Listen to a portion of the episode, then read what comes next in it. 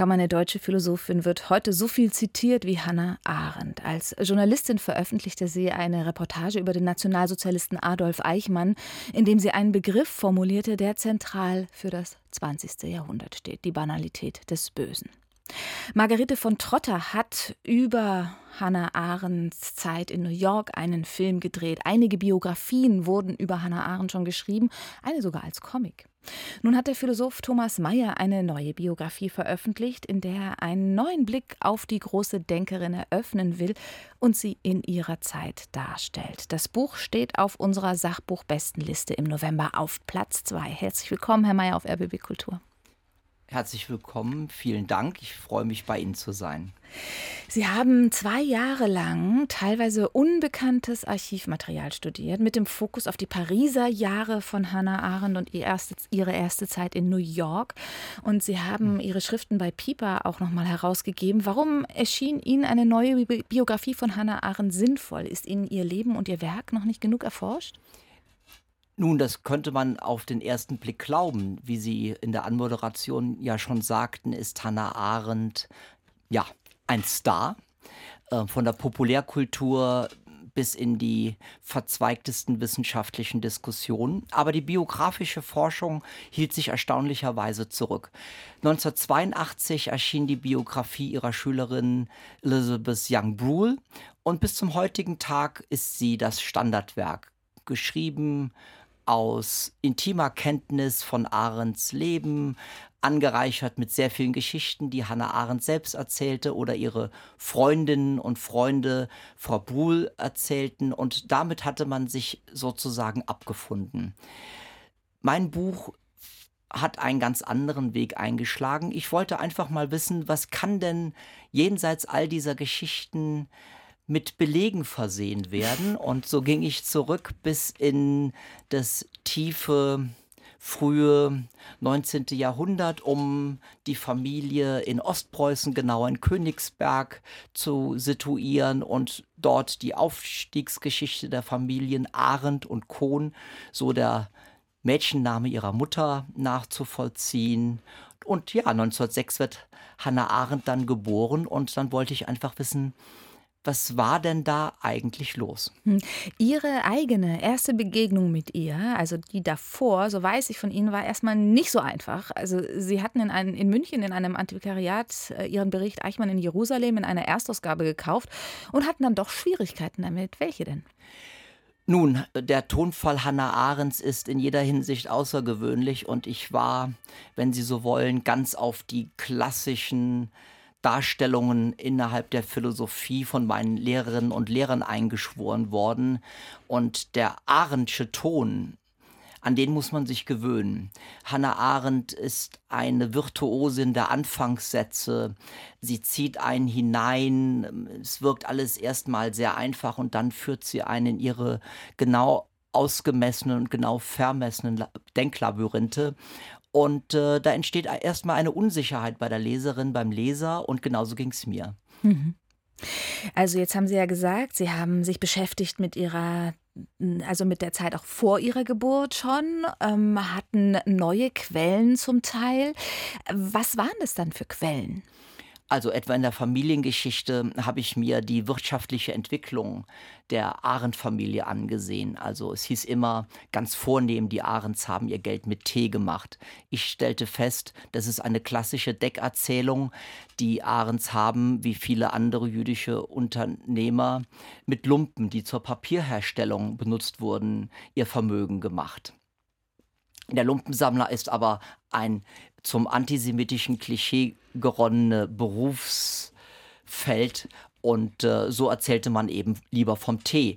Ähm, so setzte sich das fort. Ähm, Archive in Paris, New York, Jerusalem und an vielen anderen Orten zeigten mir mal en gros, mal en Detail, dass wir über Hannah Arendt weitaus weniger wissen, als wir glaubten. Im Gegenteil, ich würde sagen, wir wussten eigentlich relativ wenig. Mhm. Also in Paris lebte Hannah Arendt im Exil. Da gab es einen Bruch. Sie hat nicht mehr geschrieben. Es war offenbar nicht die Zeit für sie, um im stillen Kämmerlein vor sich hinzubrüten, gedanklich. Sie hat sich engagiert zwischen 1934 und 1940 für jüdische Kinder und Jugendliche, kümmerte sich darum, dass diese Kinder und Jugendliche nach Palästina kommen in landwirtschaftliche Betriebe. Was war denn Ihre Rolle, also Hannah Arendts Rolle da genau? Nun, Hannah Arendt war wie so häufig in ihrem Leben erst einmal eine durch mehrere Zufälle in diese Situation geratene junge Frau, die, wie sie später in einem Interview mit Günter Gauss, das ja, man muss sagen, weltberühmt geworden ist von 1964, sagt, ich wollte in die soziale Arbeit.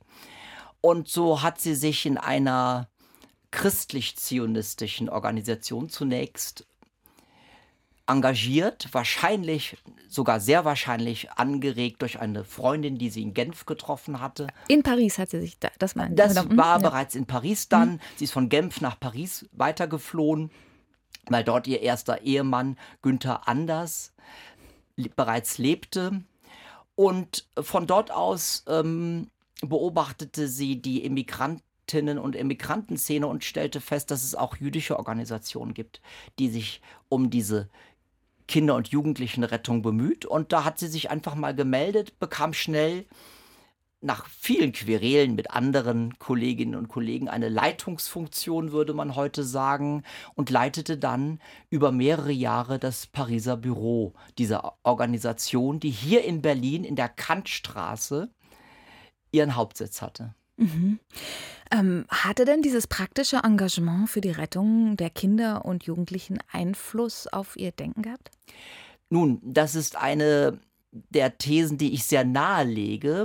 äh, die Leserinnen und Leser sollen erst einmal dieses bisher völlig unbekannte Material in sich aufnehmen. Ich mute da den Leserinnen und Lesern auch durchaus einiges zu, denn alle Personen, die ich da in diesem ausführlichen Kapitel darstelle, gehören nicht zur Arendt-Familie, wenn Sie so wollen. Die Namen, die immer genannt werden, Jeremy, Mary McCarthy, die Schriftstellerin und viele andere, die man zu kennen glaubt, das sind alles kleinere Heldinnen und Helden, die ihnen tatsächlich Großes leisten in dieser Zeit und die Hannah Arendt in der Regel ähm, tatkräftig unterstützen, ihre Arbeit äh, leisten zu können. Sie ist in Palästina, sie ist in Luzern bei Zionistenkongressen, sie bereitet die Stärkung der Kinder- und Jugendalia ähm, für die zionistischen Bewegungen auch in den USA vor. Sie engagiert sich insbesondere für Kinder und Jugendliche aus Osteuropa.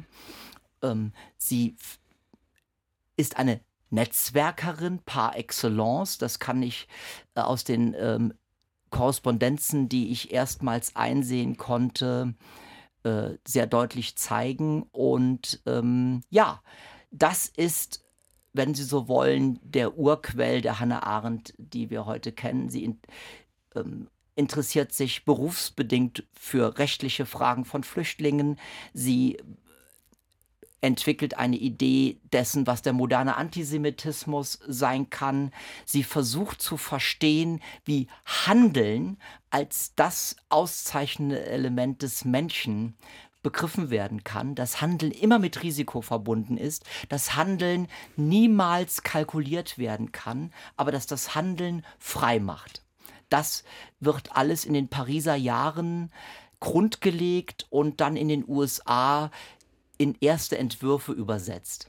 Genau, das ist ein weiter, weiterer wichtiger Ort von Hannah Arendt, auch in ihrem Buch. Ähm, in New York ist sie und da erscheint dann Hannah Arendts Werk Elemente und Ursprünge totaler Herrschaft. Wie war denn diese Zeit? Auch hier in New York, sie kommt äh, im Mai 1941 mit dem Schiff mit ihrem zweiten Ehemann Heinrich Plücher in New York an und Freundinnen und Freunde haben sozusagen den Boden bereitet. Sie hat mhm. Empfehlungsbriefe, Leute erwarten sie, sie kennt andere Immigrantinnen und Immigranten aus ihrer Berliner, ähm, ihrer Frankfurter Zeit. Und sie stürzt sich gleich, nachdem sie sich eine Bibliothekskarte ähm, der Stadtbücherei in New York besorgt hat, in die Arbeit, kauft sich eine Schreibmaschine und es geht los. Sie hat sofort Anknüpfungspunkte. Sie schreibt in einer Zeitung namens Aufbau. Sie schreibt für jüdische Journale. Sie ist sozusagen vom ersten Tag an so da, wie sie in Europa da gewesen ist, als blitzschnell reagierende Intellektuelle, die eine ganz klare Vorstellung von dem hat, was sie sagen möchte. Engagiert hat sie sich ja auch weiterhin. Dort. So ist es. Sehr richtig. Vielen Dank für den Hinweis. Ja, Hannah Arendt war tatsächlich insgesamt 20 Jahre, heute würde man das sagen, obwohl es in eine ganz andere Richtung geht, Aktivistin. Mhm. Ich benutzt den Begriff mit fünf Anführungszeichen, weil man dann an ähm, Fridays for Future oder ähnliches denkt. Nein, sie hat äh, versucht tatsächlich ganz pathetisch gesagt in die Geschichte einzugreifen. Mhm. Sie handeln macht handeln. Frei. Ja. Ich wollte noch mal auf einen Punkt äh, raus, Herr Mayer. Seit, wir haben ja darüber gesprochen, wir erleben derzeit eine Renaissance von Hannah Arendt. Und ja, nun seit dem 7. Oktober mit dem schlimmen Überfall der Hamas auf Israel auch. Ähm, was können wir denn in diesem Zusammenhang von Hannah Arendt lernen? Könnte sie Wege aufzeigen? Das ist eine besonders schwierige Frage.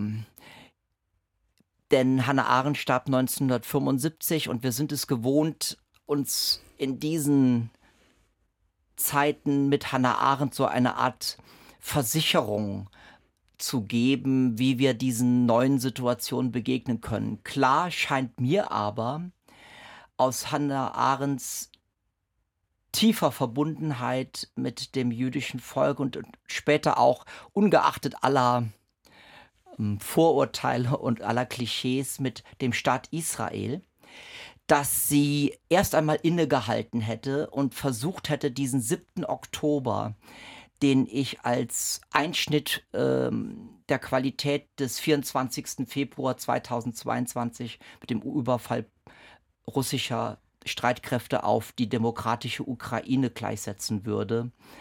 Und zu versuchen, diesen Abgrund, der sich mit den Massenmorden der Hamas äh, aufbrach, in diesen Abgrund zu blicken und zu verstehen, dass von diesem Moment an sich nicht nur Israel geändert hat, sondern überhaupt die Versicherung, dass es sicheres jüdisches Leben auf der Welt geben könne. Thomas Mayer hat eine neue Biografie über Hannah Arendt geschrieben. Sie ist im Piper Verlag erschienen, kostet 28 Euro. Und heute Abend stellt Thomas Mayer die Biografie in der Buchhandlung Kniesebeck 11 in Charlottenburg vor. Morgen, morgen stellt er vor, hat er mir gerade noch gesagt. Um 19 Uhr geht es morgen los. Der Eintritt kostet 10 Euro, für Studenten 4 Euro. Vielen Dank für Ihren Besuch im Studio, Herr Mayer. Vielen Dank.